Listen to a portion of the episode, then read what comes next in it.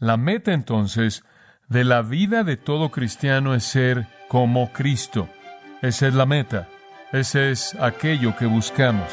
Ese es el propósito de nuestro tiempo aquí y esa es la búsqueda de nuestra santificación.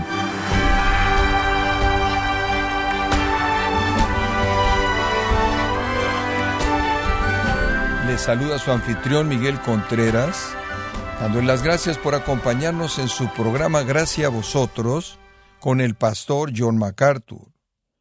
Un entrenador de boxeo contó que prepararse para un combate de 15 asaltos o 45 minutos de pelea, un boxeador tiene que entrenar durante 4.500 minutos, el equivalente a 750 horas.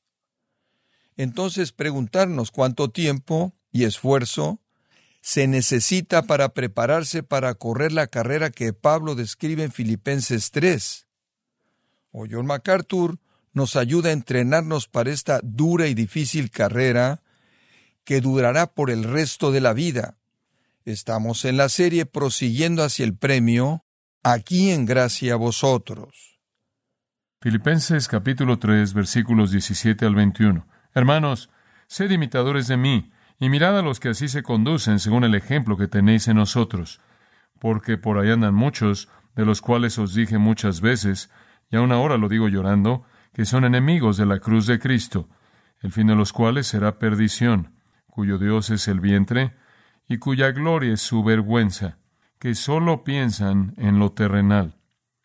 Mas nuestra ciudadanía está en los cielos, de donde también esperamos al Salvador, al Señor Jesucristo, el cual transformará el cuerpo de la humillación nuestra, para que sea semejante al cuerpo de la gloria suya, por el poder con el cual puede también sujetar a sí mismo todas las cosas. Ahora este gran y emocionante pasaje, como dije, continúa el tema de buscar el premio. Nos concentra de regreso en aquello que explicamos a detalle en nuestro último mensaje, y eso es que la meta de la vida cristiana es ser como Jesucristo.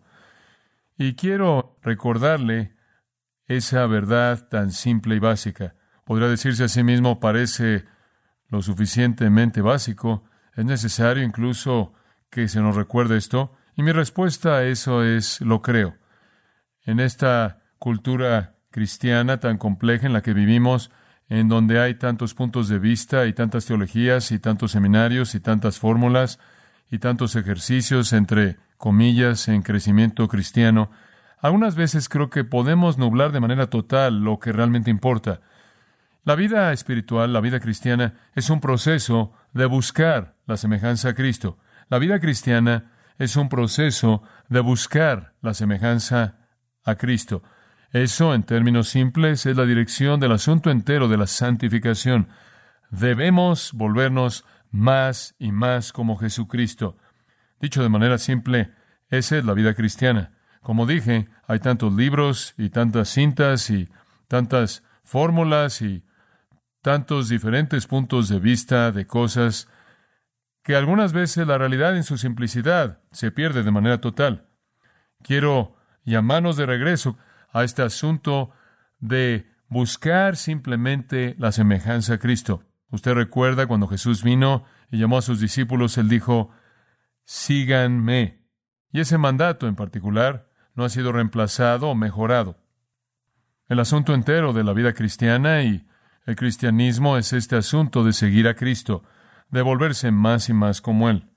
El apóstol Juan dijo, si perteneces a Cristo, si permaneces en Cristo, entonces debes andar como él anduvo.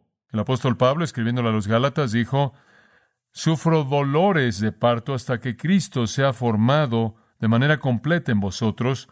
Y, al escribirle a los Corintios, él dijo un par de veces, Sed imitadores de mí, así como yo de Cristo.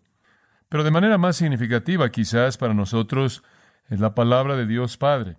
Romanos 8 registra para nosotros que el propósito del Padre al salvarnos fue para que fuéramos conformados a la imagen de su Hijo.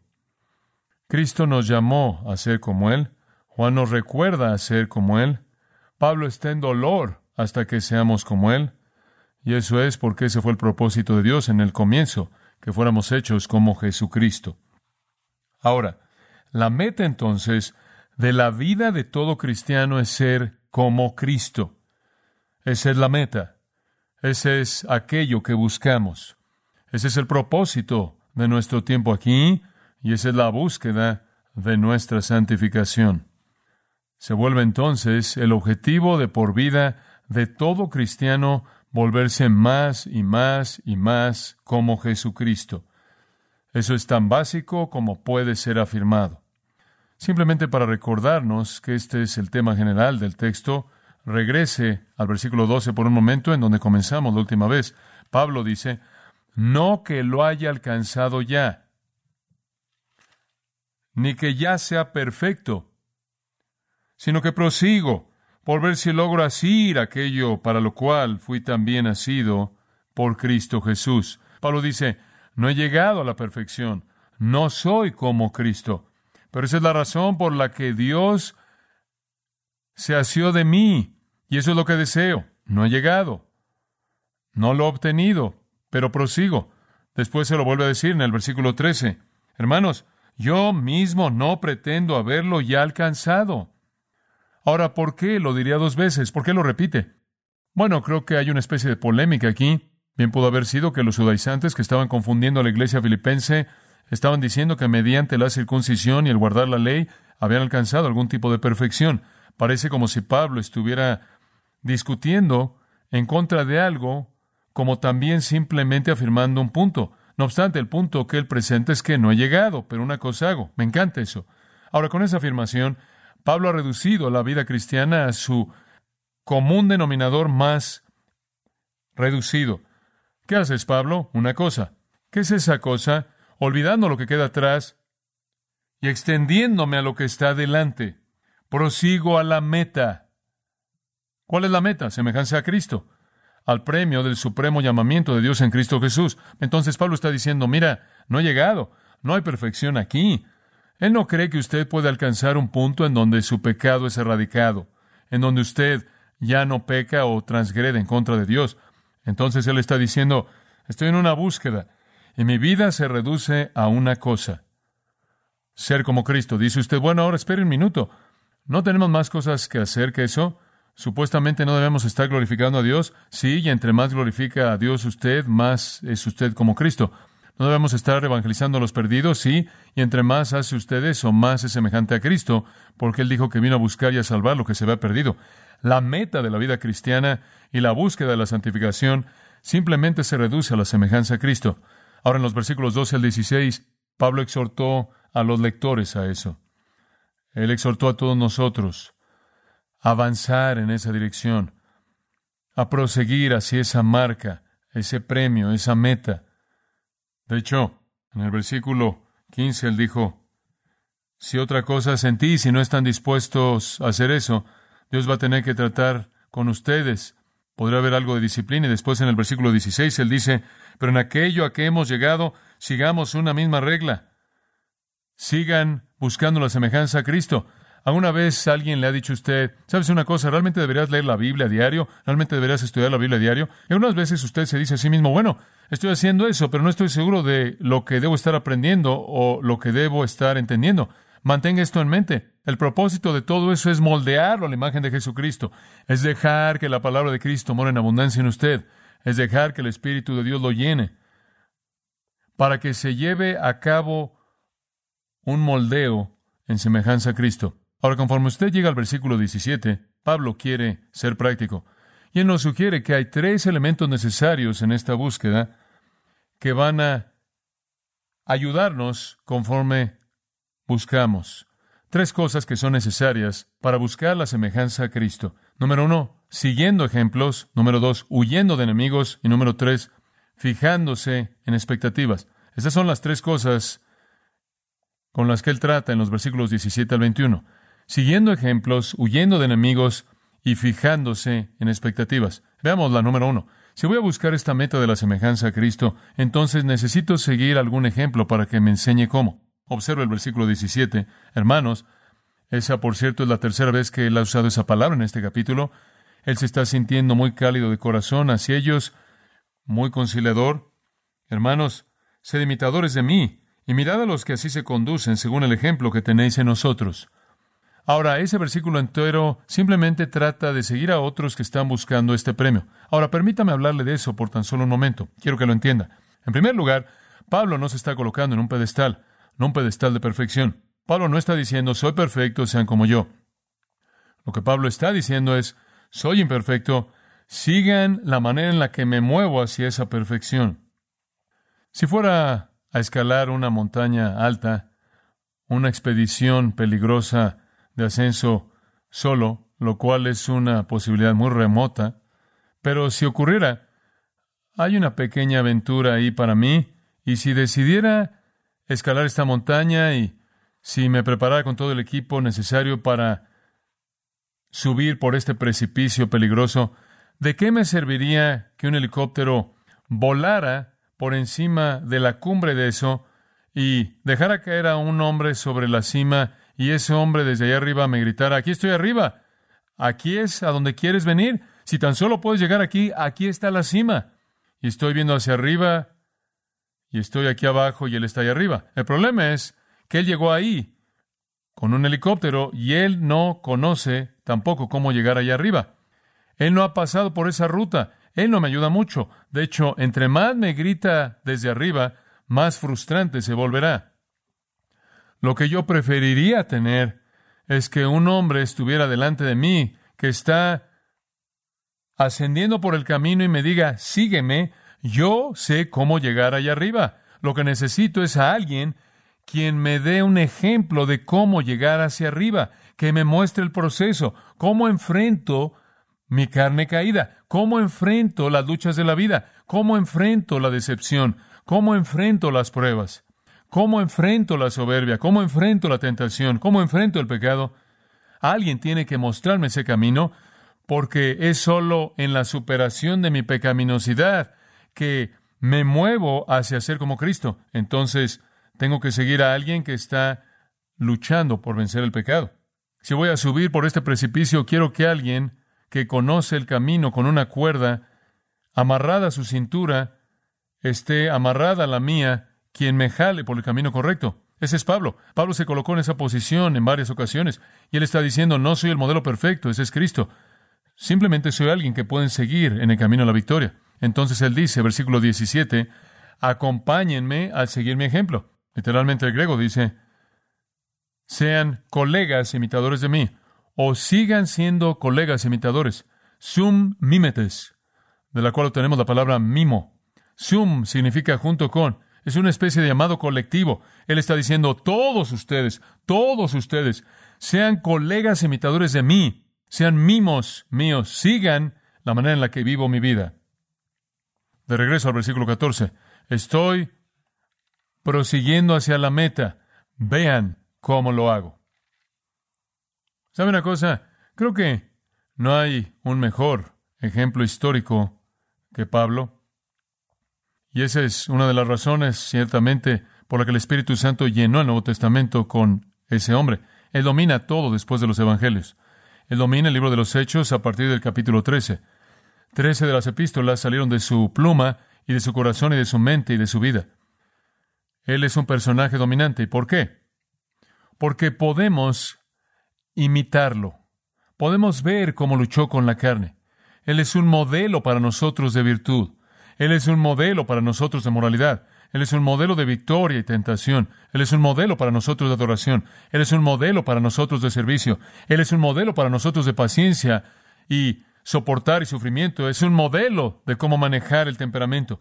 Él es un modelo de cómo manejar las posesiones. Él es un modelo de cómo manejar las relaciones. En tantas maneras nos muestra cómo la piedad enfrenta la condición caída, algo que Cristo nunca pudo mostrarnos porque Él nunca estuvo caído. Y creo que una de las razones por la que el Espíritu Santo ha cargado el Nuevo Testamento con este hombre es porque él es un patrón tan maravilloso. Esa es la razón por la que le dijo a los Corintios dos veces, sed imitadores de mí. Esa es la razón por la que le escribió a los tesalonicenses, capítulo 1, versículo 6. Os volvisteis imitadores de nosotros y del Señor, a quien imitamos. Entonces, conforme usted estudia el Nuevo Testamento, y yo también, podemos ver mediante la vida de Pablo tanto que nos ayuda, y les confieso, amados, que mediante la vida de este hombre en mi ministerio, el modelo número uno ha sido Pablo. Él es el patrón del camino, la búsqueda. Él es el alpinista que quiero seguir. Trato de ver cómo enfrentó situaciones, trato de oír cómo late su corazón. Puedo regresar y leer y leer y leer las mismas cosas una y otra y otra y otra vez acerca de Pablo, como recordatorios de cómo debo responder, cómo debo vivir, cómo debo actuar, cómo debo ordenar mis prioridades, cómo debo enfrentar las pruebas y el sufrimiento y el problema. Él es un patrón constante para mí, constante. Pero va más allá de eso, y quiero que vea que él sabe eso. Regresa al versículo 17, él dice, acompáñenme al seguir mi ejemplo y mirad, y esa, por cierto, escópete es la misma raíz de la palabra como scopos, que es traducida meta en el versículo 14, y cuando dice mirad, quiere decir fija tu mirada en. Es como ver una meta y fijarse en ella. Entonces él está diciendo, fija tu mirada en aquellos que se conducen según el ejemplo que tenéis en nosotros. Por cierto, prefiero la idea de que el nosotros ahí se refiere a Pablo. Es lo que llamo, me imagino que usted lo llamaría un plural literario diseñado para manifestar humildad. Podría referirse a Pablo, Timoteo, Epafrodito, y no estaría mal asumir eso, pero Pablo usa eso en un par de lugares que creo que en cierta manera es una herramienta literaria que en cierta manera quiere evitar decir, síganme, síganme, soy el perfecto. Él simplemente dice nosotros, lo cual en cierta manera evade un poco ese engrandecimiento personal del cual alguien lo podría acusar. No obstante, lo que él está diciendo es no solo síganme, sino que observen a otros que caminan conforme al patrón que yo manifiesto. Entonces sigue esto. Él probablemente tiene en mente a Timoteo y Epafrodito, pero más allá de ellos, ya han sido mencionados en la epístola, eran conocidos por los filipenses. Él está diciendo, sigan otras personas que me siguen a mí. Ahora, escuche con cuidado. Todos podemos seguir a Pablo, porque él está impreso. Pero eso tiene sus limitaciones. Y entonces lo que él está diciendo es, vayan más allá de eso y sigan carne y sangre. Timoteo y Epafrodito y los otros nunca escribieron libros del Nuevo Testamento. No tenemos registro histórico de eso. Entonces, si podemos resumirlo, la idea aquí sería esto. Cristo es la meta, Cristo es el estándar, Cristo es el modelo, debemos ser como Cristo. Para saber cómo es Cristo, estudiamos la palabra de Dios. La estudiamos hasta que la palabra acerca de Cristo mora en abundancia en nosotros profundamente. Entonces tenemos un entendimiento profundo de Cristo y sabemos cómo es Él. Entonces sabemos cómo debemos ser. En segundo lugar, cedemos al Espíritu de Dios, quien sigue moldeándonos esa semejanza que entendemos. Ahora, para ir por ese camino y seguir a alguien, seguimos a Pablo, quien literalmente está revelado a nosotros de una manera repleta en el Nuevo Testamento. Entonces tenemos suficiente información para saber cómo él vivió y cómo él actuó. Pero más allá de eso, necesitamos algo de sangre carne tangible, personas vivas que respiran, que también podamos seguir. Entonces Pablo lo lleva un paso más adelante y dice, observen aquellos que andan, eso es conducta diaria, que viven diariamente su vida conforme al patrón que tienen en mí, o en nosotros, es la idea.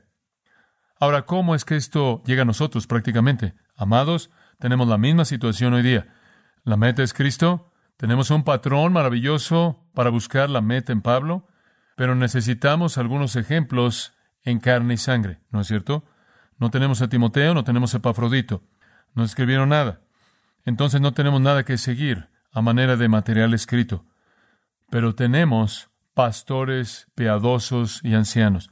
Y yo creo que las responsabilidades de los Timoteos y los Epafroditos de esa época son las responsabilidades de los pastores maestros ancianos de esta época. Y tenemos esa gran responsabilidad de seguir a Pablo hacia Cristo de tal manera que nos volvemos la sangre y carne que otros siguen. Esta es nuestra responsabilidad. Esta es la responsabilidad de esos ancianos y sobrevedores y pastores maestros y maestros que guían. Debemos establecer el patrón. Esto es tan importante, tan importante. Pablo al escribirle a Timoteo dice, sea un ejemplo, sea un ejemplo. Y él incluso delinea las categorías en las que esa vida ejemplar debe llevarse a cabo. Sea un ejemplo en palabra, conducta, amor, fidelidad y pureza. Vive una vida ejemplar. ¿Por qué? Estás mostrándole a la gente el camino. Sí, ven la perfección de Cristo. Sí, pueden leer acerca del camino de Pablo, pero necesitan a alguien a quien pueden tocar, alguien a quien pueden ver, alguien a quien pueden sentir, alguien con quien pueden hablar, alguien que pueden conocer, alguien en su mundo, en su tiempo, en su lugar que puedan seguir.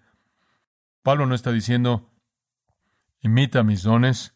Él no está diciendo, imita mi llamado, mis privilegios, mis méritos. No, él está diciendo, imítenme a mí y a otros que también están imitando mis virtudes, nuestra humildad, nuestro servicio abnegado, nuestra disposición a sufrir, nuestra devoción a Cristo, nuestra valentía, nuestro esfuerzo en el crecimiento espiritual. Eso es lo que Él quiere que imitemos. Pero amados, me carga mucho en el corazón que tengo esa responsabilidad, como los ancianos de toda iglesia y todo pastor y maestro, de ser personas que ustedes pueden seguir. Ese es un mandato ordenado por Dios. Es importante lo que digo, es importante lo que cualquier maestro de la palabra de Dios dice. Es esencial que enseñemos la verdad, que seamos fieles a la palabra de Dios, pero debe ser respaldada, apoyada, rodeada por una vida virtuosa. Usted está subiendo por esa misma montaña y usted puede ver la meta en la cima, pero necesita a alguien de cuya acuerdo usted pueda sostenerse, alguien a quien usted pueda tocar y abrazar para que pueda seguir el camino.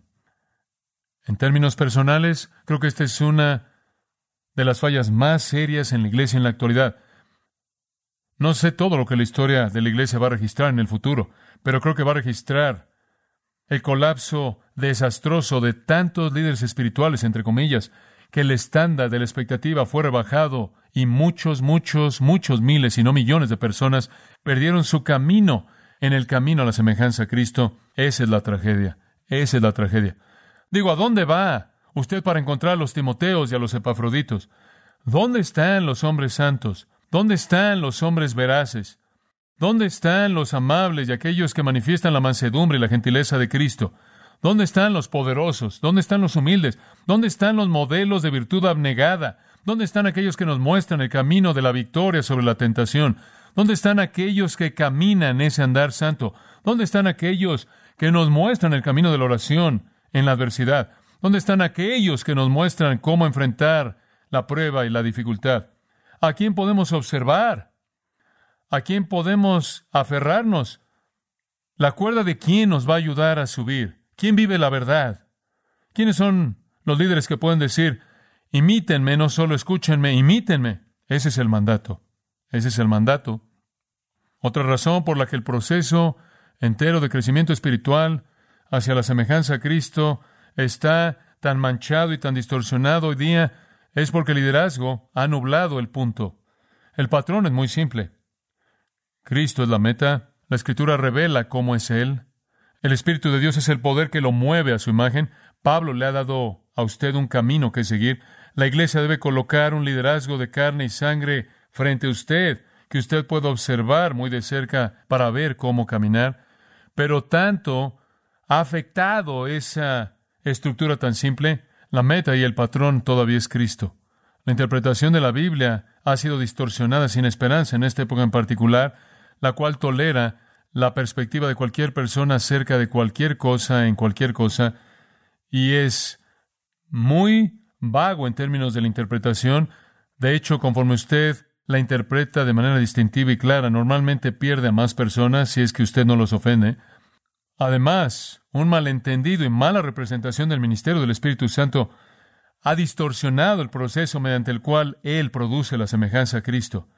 Y después usted desciende al nivel del apóstol Pablo y ni siquiera pueden estar de acuerdo en la naturaleza de su enseñanza. Después usted desciende al nivel del liderazgo espiritual y todo tipo de personas están en lugares de liderazgo espiritual que son todo menos patrones que seguir. Y el efecto neto de toda esta desintegración es el distorsionar el asunto entero de la semejanza a Cristo. La gente se pierde en el proceso, distraídos, desviados de la meta real. Tenemos una iglesia enferma y distorsionada porque hemos perdido nuestro camino. Hemos perdido nuestro camino simplemente porque hemos perdido de vista a Cristo. Hemos perdido de vista la palabra y el Espíritu. Hemos perdido de vista los patrones claramente definidos de enseñanza en la revelación del apóstol Pablo y no tenemos el liderazgo que necesitamos desesperadamente seguir. Y toleramos un estándar más bajo de liderazgo que la Biblia jamás permitiría. La simplicidad de la vida cristiana, amados, es ser como Cristo. Eso cubre toda área. Eso va a cubrir el vivir para la gloria de Dios.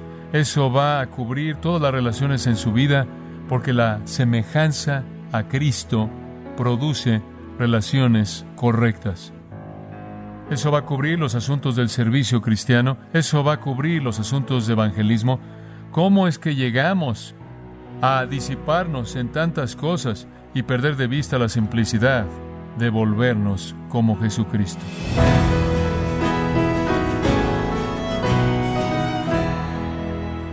Macato nos recordó que el ser como Cristo nos lleva a vivir para la gloria de Dios. Produce que nuestras amistades sean buenas porque se busca la semejanza a Cristo, lo que produce necesariamente relaciones correctas. Parte de la serie titulada Prosiguiendo hacia el premio, aquí en gracia a vosotros. Estimado oyente, ya se encuentra a su disposición el libro Llaves del Crecimiento Espiritual, escrito por John MacArthur, donde nos insta a volver al proceso que lleva al crecimiento espiritual para alcanzar la madurez, y puede obtenerlo visitando nuestra página en gracia.org o en su librería cristiana más cercana. Y le recuerdo que puede descargar todos los sermones de esta serie prosiguiendo hacia el premio, así como todos aquellos que ha escuchado en días, semanas o meses anteriores y que tenga presente que puede leer artículos relevantes en nuestro blog, ambos en gracia.org. Si tiene alguna pregunta o desea conocer más de nuestro ministerio, como son todos los libros del pastor John MacArthur en español, o los sermones en CD, que también usted puede adquirir, escríbanos y por favor mencione la estación de radio por medio de la cual usted nos escucha en gracia a vosotros. Es importante conocer no solo el país y ciudad de donde usted nos escucha, sino también la radio. Para quienes contactan nuestro ministerio por primera vez, pueden solicitar una copia del mensaje de promoción sin costo alguno, un mensaje por oyente únicamente. Si usted vive en los Estados Unidos o Puerto Rico, escríbanos a Gracia Vosotros, P.O. Box 4000, Panorama City, California, 91412. O puede escribirnos a través del siguiente correo electrónico radio arroba Queremos agradecerle su tiempo y sintonía en nombre de John MacArthur y del personal de este organismo e invitarle para que nos acompañe en la próxima edición y así juntos continuar desatando la verdad de Dios un versículo a la vez, en gracia a vosotros.